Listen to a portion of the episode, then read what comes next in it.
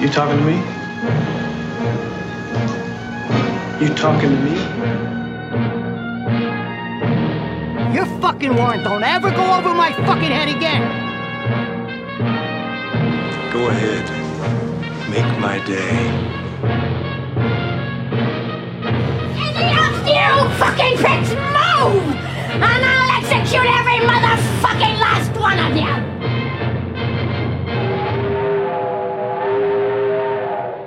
Herzlich willkommen zu einer neuen Folge von Cap vs. App.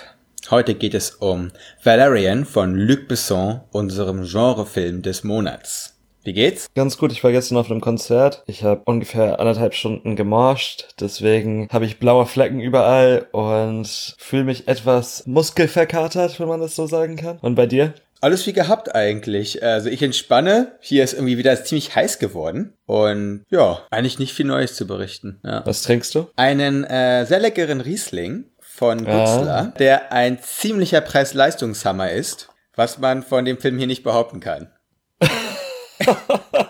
Sorry, aber diese, du hast den Bogen echt gut geschafft dieses Mal, ne? Das ist Ja, die, also wenn nicht heute, wann dann? Budget von 200 Millionen Euro. Knapp 200 Millionen, muss man sich mal reinziehen. Sehr, sehr knapp wieder eingespielt. Kaum wieder eingespielt. Also Äh, weltweit 225 Millionen, das ist ein Flop, um es ehrlich zu sagen. ja. Ein ziemlicher Flop. Was in dem Sinne vielleicht gar nicht so schlecht ist, weil Besson in verschiedenen Interviews gesagt hat, das hängt davon ab, ob man weitere Valerian-Filme macht, ob das Ding in der Kinokasse einschlägt, weil das gibt ja von diesem Original Valerian et Laureline, weil im Deutsch heißt das Ding wieder Valerian und Veronique. Warum Deutsche immer irgendwie Titel ändern müssen, versteht kein Mensch, aber darüber haben wir schon mal geredet. äh, äh, da gibt's ja irgendwie über 20, über 20 Bände von. Da gäbe es viel Stoff oder beziehungsweise in den Comics gäbe es viel Stoff, woraus man Filme machen könnte. Äh, wenn ich mir jetzt so Valerian den Teil ja angucke von Besson, bin ich ganz froh, dass das höchstwahrscheinlich nicht der Fall sein wird. Was sagst du denn dazu?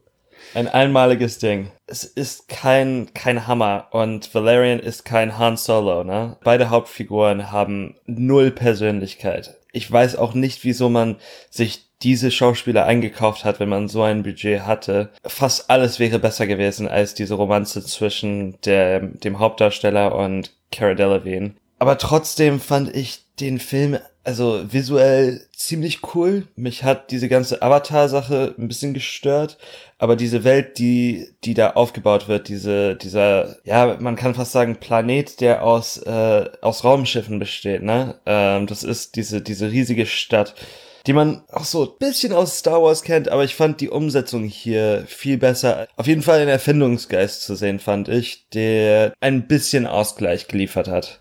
Ich habe es auch so geschrieben. Ich fand die ersten zehn Minuten eigentlich sehr gut. Gerade die Anfangssequenz lag auch ein bisschen an dieser, an meinem Retro-Geschmack, was Musik angeht, aber das hast du richtig gesagt, dann wächst irgendwie aus der ISS, was es ja am Anfang nur ist, er wächst danach dieser riesige, ja, wirklich eigentlich, ist ja nicht immer eine Stadt, ist ja eigentlich fast ein Planet so gesehen, wie riesig dieses gigantisches Teil, was da aus Raumschiffen besteht. Und diese Idee fand ich mega cool. Und dann kam halt dieser CGI Overkill für mich auf diesem Planeten Mule oder Mühl oder wie man das auch immer aussprechen soll. Ich wollte es Müll nennen. ich wusste auch gar nicht, dass es so einen Buchstaben sonst gibt, so im äh, anderen Sprachen Ü, also äh, U mit Umlaut.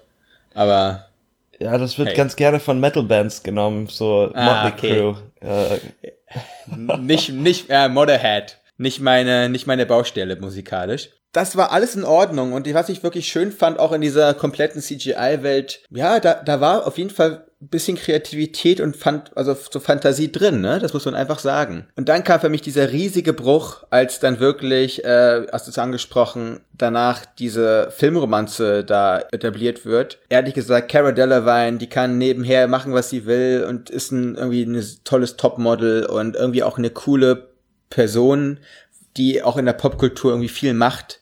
Aber die sollte echt aufhören zu Schauspielern. Weil, ehrlich gesagt, hat sie damit auch gar nicht hier angefangen. Sie schauspielert in keinster Weise irgendetwas. Sie hat überhaupt keinen Ausdruck in den Augen, im Gesicht. Das ist alles wie, wie aus Stein bei ihr. Und ich kaufe ihr das von Minute eins bis zum Ende, kaufe ich hier nie irgendetwas ab. Du hast dann auch noch diesen Han Solo Verschnitt, diesen äh, Dane Dehan oder wie der heißt, der irgendwie als Frauenheld markiert wird. Und ich weiß ehrlich gesagt nicht, wo diese Legende herkommt, weil er sich in diesem gesamten Film alles andere als so verhält. Also der, der kann gar nicht diesen Koffer tragen, der ihm irgendwie auf den Rücken gepackt wird. Ja, ich meine, es gibt Bataillonen von Schauspielern und Schauspielerinnen, die diese Rollen für umsonst belegt hätten und fantastisch gewesen wären in diesen Rollen, obwohl das Skript an sich nicht viel hergegeben hat. Ich, ich verstehe diesen, diesen Fetisch nicht, Leute zu holen, die nett aussehen, obwohl das bei diesem Dehan oder Dahan oder wie auch immer der halt nicht wirklich der Fall ist. Also das, das verstehe ich einfach nicht. Vor allem, wenn du dann dir anguckst, dass sie halt in den Nebenrollen irgendwie Ethan Hawke besetzen und Rihanna, die sicher auch nicht billig war. Ich, ich verstehe nicht, wie, wie man auf diesen Cast gekommen ist, weil du sagst es richtig, diese überbordende Ästhetik und dieses sehr fantastische, das diesen Genrefilm ausmacht. Wozu braucht es dann solche irgendwie auch Nicht-Schauspieler? Was soll das eigentlich alles? Dann noch lieber Nobodies nehmen, die dann aber vielleicht einfach durch ein inspirierendes Schauspiel. Und wenn man dann diese Romanze drin haben will, weil es ja einfach anscheinend ja der Grundstoff ist aus dieser, aus diesem Comic, aus den 60er Jahren, dass es da eben so ein Paar geben muss, die dann halt so äh, Mr. und Mrs. Smith mäßig da irgendwie so nah hier so äh, Missionen machen müssen. Besetzt sie doch einfach richtig und lass die doch mal fünf Minuten lang etwas vorspielen. Dann, dann siehst du sofort, das wird mit der Frau nix. Also das war wirklich, das tut mir wirklich leid. Sie will auch so wannabe cool wirken und das kann auch am Ende auch ein bisschen an dem Drehbuch liegen, aber sie bringt halt nie irgendetwas rüber für mich. Und das ist dann äh, erschreckenderweise fand ich dann äh, eben Rihanna, die auch komplett nur eine Schublade, als nur als Schublade eigentlich ja äh, präsentiert wird, ne? Also das Frauenbild ist auch sehr, sehr schwierig in diesem Film. Und äh, selbst sie schafft es irgendwie mehr zu erzeugen oder Charakter zu erzeugen, obwohl sie ja gar keiner ist, sondern eigentlich ja nur ein sexuelles Abbild ist. Selbst sie schafft es mehr Tiefe zu erzeugen als die Hauptdarstellerin, die wir äh, über zwei Stunden lang auf dieser Leinwand sehen. Dieser ganze Diskurs driftet so in unsere Gespräche über Blockbuster. Der Film funktioniert am besten, wenn er versucht oder wenn er diese diese Block äh, diese Genre Elemente betätigt. Weißt du, was ich meine? Das ist ja auch kein Geheimnis, weil wenn man sich anschaut, was die Vorlage davon gewesen sein soll, also eindeutig ist, das ist ja das, was ja Bisson selber beschrieben hat, dass er seit, seitdem er Kind ist, als zehnjähriger Junge, das Teil irgendwie umsetzen wollte, filmisch. Ja. Ich würde mir das ganz gerne mal anschauen, so die, diese, diese Comics. Weil ich auch. Ich, das muss ich ganz ehrlich sagen. Die sind halt originale Französisch. Ich will gucken, wie die das da machen. Wenn er sagt, das ist eine Vorlage und der ist so ein großer Fanboy von der ganzen Geschichte gewesen, dann frage ich mich, also weil ich finde sein Film, ich finde das irgendwie verhunzt. Da gibt's halt keine richtige Erzählung. Und ob das genauso ist im Comic, weil ich kann mir das eigentlich nicht vorstellen, dass das so, ja, so mau ist. Das Ding ist auch, wir, wir kennen diese Geschichte, ne? Also das, das ist ganz richtig gesagt eigentlich am Anfang, dass das Avatar ist. Avatar war ja auch nur Dances with Wolves mit blauen Menschen. Ich verstehe nicht, wenn diese Comicserie so lang lief, muss es wohl andere Geschichten gegeben haben in dem gesamten Ding. Und wenn Luc Besson selbst gesagt hat, dass er Vorlagen für mehrere Filme hätte, wer entscheidet sowas, dass man dann praktisch diese Geschichte wiedererzählt? Weil es gab diesen Moment, wo Cara Delevingne unter Wasser ist in diesem U-Boot. Die versuchen da so, so ein, ähm, ist das, so ein Jellyfish. Ja. Und es war so erfinderisch und so gut gemacht. Und dieser äh, U-Bootskapitän war der coolste, coolste Dude von allen. Der trinkt da Champagner aus der, Fa aus der Flasche. diese, diese gesamte Sequenz fand ich richtig geil und ich wollte mehr davon haben. Oder es gab einen anderen Moment, wo äh, Valerian durchbricht diese Wände und taucht dann praktisch in verschiedenen Welten auf diesem Planeten auf. Mehr davon der Film hätte nicht zwei Stunden lang gehen müssen. Wenn man auf solche Momente fokussiert, dann kann man wirklich Neues auf die Kinoleinwand bringen und auch den Sci-Fi witzig machen. Auch vielleicht für Leute schmackhaft machen, die keinen Bock auf richtig seriösen äh, Ridley Scott Shit haben guck mal fünftes Element an, diesen sehr schnoddrigen, diesen sehr äh, auch manchmal weirden und sehr obskuren Humor reinzubringen in eine Sci-Fi-Welt. Das ist ja das, was man auch ein bisschen erwartet, wenn man dann so das sieht, aha, Kindheitstraum, Luc Besson, die Rahmung ist eine ganz andere. Und du hast ja solche Momente wirklich drin. Und dann auch mit diesem, mit diesem U-Boot-Typen, was ich am geilsten fand eigentlich, wie viel Champagner aus seiner kleinen aus einer kleinen Flasche rauskommt. Ja, das ist so der, der Kim Kardashian-Amount, ne? Du hast ja auch diese ganze äh, Vielfalt an intergalaktischen Bewohnern. Das ist halt auch geil, ne? Also wie die auch alle unterschiedlich aussehen und dann auch dieser, dieser Anfangssequenz nochmal zu kommen mit dem, mit dem Händeschütteln. Das war irgendwie auch amüsant. Ja. Das Problem ist eine Erzählung, die fast zweieinhalb Stunden geht. Ja, ich muss zugeben, ich habe das am Laptop gesehen, nicht an den Fernseher verbunden, so aus einer Seitenlage im Bett und ich habe dann irgendwann so mit der Maus über diese Leiste gescrollt, wo man sieht, wie viel Zeit noch verbleibt und das war so, oh nein. Ich fand den ersten Teil eigentlich schleppender als den zweiten, wenn ich jetzt das so in zwei Hälften mache. Eigentlich, das waren immer so kleine Episoden, da kam mir fast manchmal fast vor wie eine Serie. Das hat auch alles gar nicht richtig zusammengepasst. Ich fand dann diese Sache da mit diesen komischen Wesen, wo dann dieses Hochzeitsmahl irgendwie da gemacht wird und dann Carol Delaware diesen riesigen Hut trägt und dann halt mit dieser Zitrone. Ich fand das, das fand ich auch wieder sehr amüsant irgendwie. Sehr französisch. Genau, ja genau, so ein bisschen verschmitzt und alles, äh, das hat auch, das hat auch eine gute Geschwindigkeit gehabt. Das Ding ist, das war irgendwie so eine isolierte, ein isolierter Teil gewesen in der Geschichte und das hast du dauernd irgendwie, dass irgendwie alles nur für sich steht und es gibt keinen konsistenten Strang, der von A bis B führt durch diesen Film. Weiß ich nicht, dann am Ende sind es halt doch Filme. Und nicht nur einfach bombastisches Zeigen von, ja, eine, einen großen Verbund von äh, Raumschiffen, die dann da so eine Stadt erzeugen, wo dann irgendwie unzählige äh, Arten und verschiedene Wesen irgendwie sich rumtummeln. Ich habe geschrieben dann einfach nette Sci-Fi-Optik, aber einfach ein schlechter Film. Ja, ich bin auf jeden Fall froh, dass ich kein Kinoticket gekauft habe und auch nicht für den Film. Äh, Ich weiß auch gar nicht, ob ich als der im Kino war, das war ja letztes Jahr, ob ich gesagt habe, boah, Alter, da muss ich unbedingt rein. Weil ich war davor schon hin und wieder von Besson-Filmen nicht so angetan. sagen wir es. Sagen Ja, ich meine, so. Leon der Profi ist ein cooler Film. Ja, okay, Digga, der ist aus Mitte der 90er Jahre. So. Ja. Seitdem ist viel Geld den Luc Besson-Berg runtergeflossen. Ich erinnere mich auch nicht, überhaupt nicht daran, dass der Film rausgekommen ist, dass es irgendeine Kampagne gab, als er rausgekommen ist. Vielleicht, vielleicht habe ich einfach viel zu viel getrunken in der Zeit, ich weiß es nicht, aber Lass mal einen kleinen Diskurs machen, weil es ko- kommt immer so rüber, als ob wir nur trinken. Also ich trinke ja live gerade auch etwas und du ähm, sagst immer, da habe ich viel getrunken. Ich weiß nicht, ob ich mich da an etwas erinnern kann, weil ich habe da wieder viel getrunken. Äh, ach so, ich dachte, das, das ist fast im Titel, ne? Das, die- das Ding Ja. heißt Cap vs. App und äh, ja. Also noch leben wir und sind, also wir haben auch noch Sozialleben. Also ich wollte das nur mal, ich wollte das nur mal klarstellen. Wie wir hocken nicht nur in unseren Zimmern, trinken Wein literweise und, und schauen uns gucken, Filme. und gucken mehr oder minder gute oder schlechte Filme an. Das ist, äh, das ist nicht unser Lebensplan. Ja, der Over-Under ist so überwiegend schlechte Filme eigentlich. Ich glaube nur, weil das äh, mehr Diskussionsstoff liefert. Äh, Ich weiß aber auch nicht, woran das gerade liegt, weil ich, aber ich habe dann auch wieder diese Kritik geschrieben, nach dem, boah, nicht schon wieder so ein Film, den wir fast ver verreißen. So, also, Ja, ich war eigentlich ziemlich nett in meiner Kritik dieses Mal. Ich dachte mir geht. so, ich, ich Geht. war, ja, für meine Verhältnisse, okay. Ja. Nächstes Mal besprechen wir Paris, Texas, deswegen da wird, da werde ich wirklich eine, eine Lobrede schreiben, äh, vom Feinsten. Also deswegen, äh, da kannst du dich schon mal gefasst machen, okay? Aber die Brücke gehen wir, wenn es soweit ist. Weil, weil keine Ahnung, wie viel Alkohol du dann wieder trinkst und dann kommst du wieder in deinen in deinen Hassmodus rein. Who knows, who knows, who knows.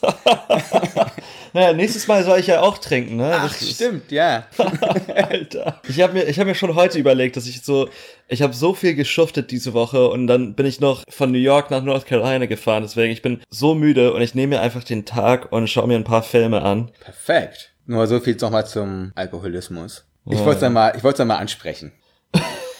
Ja, weil Ich halt will, auch ich will's einfach, ja nie ansprechen, aber Ja, eben, ja, ja, du flüchtest, du flüchtest. Nein. man, muss sich, man, muss sich, man muss sich sein Problem stellen, so ist es einfach im Leben. äh, Und gerade wenn halt, wenn halt nur unsere Großeltern zuhören, dann umso mehr.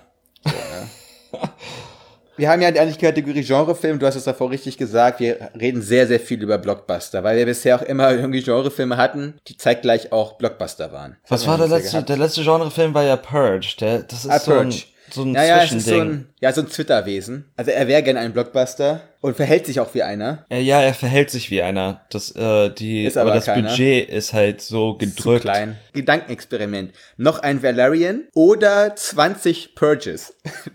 Kannst dich entscheiden. Ja, ich weiß nicht, also ich finde. in- Oder eine Mischung aus beiden. Das wär's doch mal. Boah, Alter, das wäre das wär ziemlich, ziemlich nice. Alter, das, ein Purge in der Stadt der tausend Planeten. Wäre das nicht ein Ding? das wäre, das wäre der Hammer. Dann bringen sich diese ganzen komischen Wesen gegeneinander um. Und die Avatare sind in der Mitte und schütteln den Kopf. Boah, das Äh, nervt mich auch mittlerweile richtig. Ich finde, dass diese, diese ganze Vorstellung davon, dass irgendwie äh, diese, diese Nähe zur, zur Mutter Erde und diese ganze, das war ja auch in Avatar und ich habe ja auch diese, diese Verbindung zu Dances with Wolves genannt.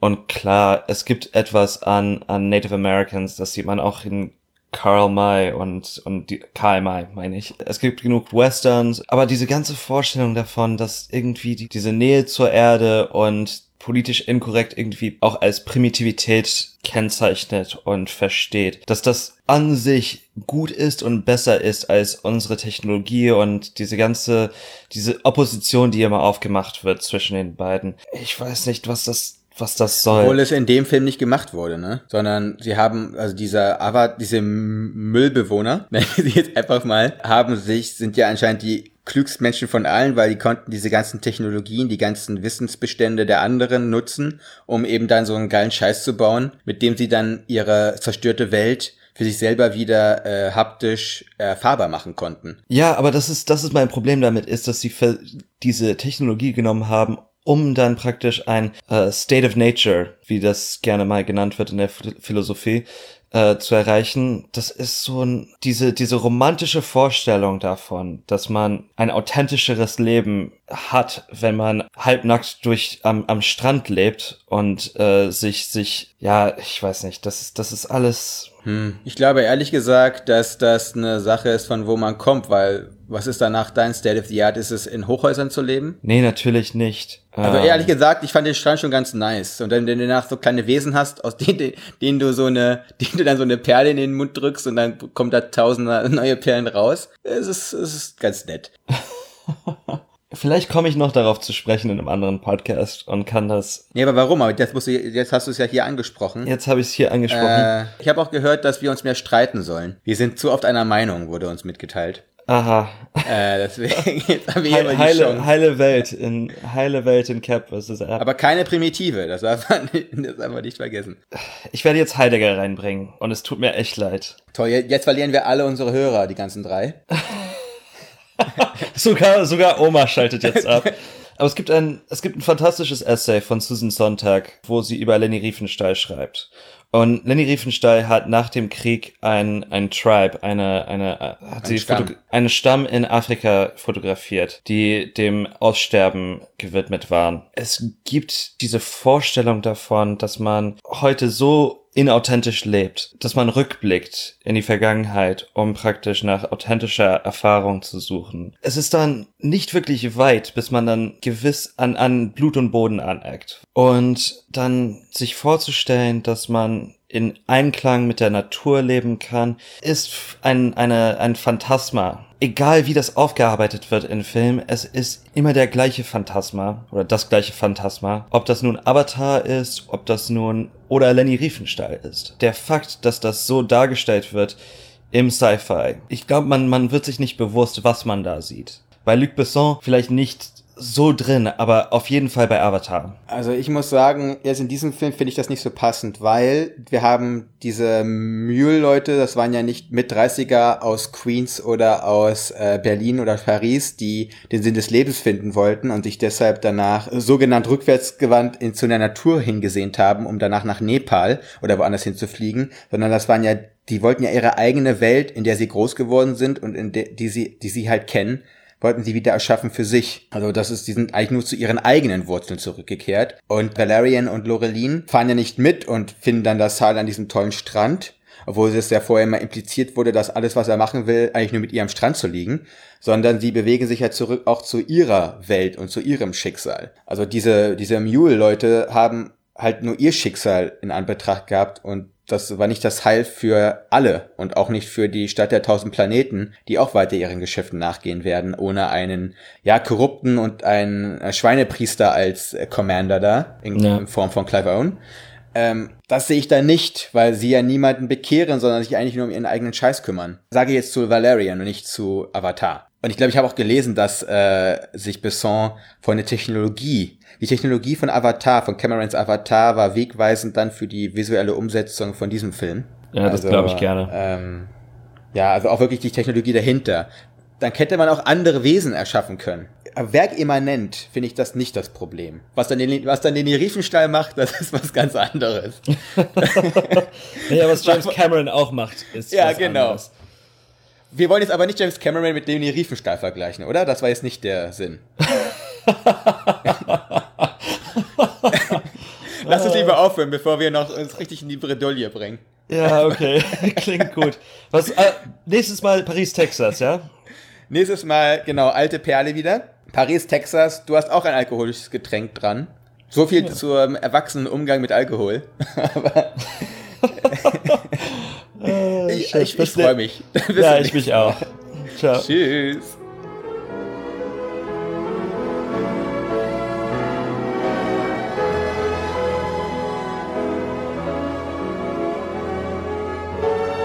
What do you want? You, you want the moon?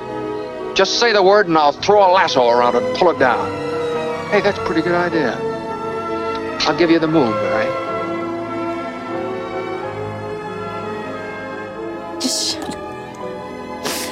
You had me at hello. You had me at hello. You should be kissed and often, and by someone who knows how.